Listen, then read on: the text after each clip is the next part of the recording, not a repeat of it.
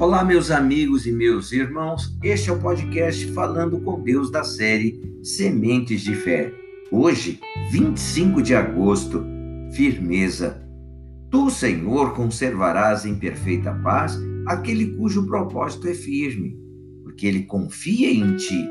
Isaías, capítulo 26, verso 3. Manter o propósito firme é manter a firmeza da fé, meu irmão independentemente do que estiver acontecendo em sua vida hoje, mantenha seu propósito firme, tanto de meditar na palavra de Deus, quanto de obedecer à direção do Espírito Santo, ou mesmo de continuar em uma decisão acertada. Seja qual for o seu propósito, meu irmão, mantenha-se firme nele. Seu coração irá espernear. Aqueles que não têm a visão da fé tentarão fazê-lo desistir sua vontade será contrária ao que você determinou. O sentimento o levará a crer que, seja lá qual for o seu propósito, ele é impossível de ser levado a ter. Mas, se o que você decidiu é justo, correto diante da lei de Deus e diante da lei dos homens, vá em frente sem vacilar. Independentemente do que sente, independentemente do que dizem, siga em frente Mantenha-se firme no propósito de desenvolver um relacionamento com Deus. Mantenha-se firme no propósito de desenvolver sua intimidade com o Altíssimo. Não é fácil ir contra a correnteza deste mundo, meus irmãos, mas a promessa é sublime. Pode ter certeza. Vá em frente, ainda que o coração diga o contrário, pois Deus o conservará em paz. Se você lutar contra a sua vontade perversa e covarde, terá paz. Porém, se ceder ao impulso de fugir, de se esconder ou de desistir da fé, não espere paz, é óbvio. A paz interior vem como resultado da fé e da confiança em Deus.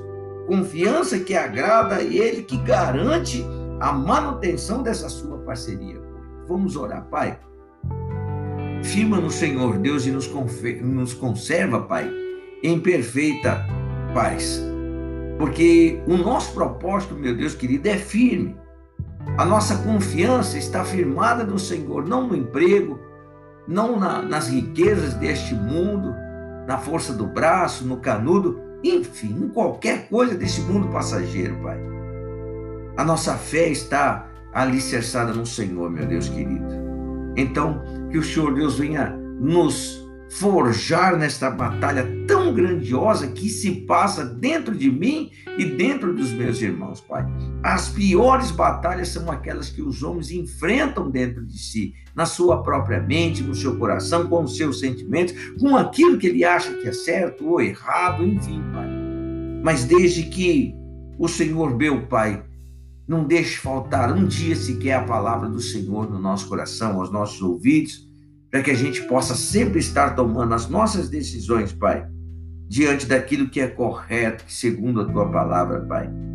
Independente do que eu sinta, independente do que dizem, meu Deus querido, que nós possamos ter a força, meu Deus, de um touro, a fim, meu Deus querido, de levar a termo tudo aquilo, ó Deus querido, que o Senhor mesmo, Deus, colocou em nossos corações. Por isso, eu oro agradecido, pedindo por este dia, pela família deste teu filho, pedindo proteção aos seus caminhos, Pai, pedindo a tua bênção e a tua perfeita paz.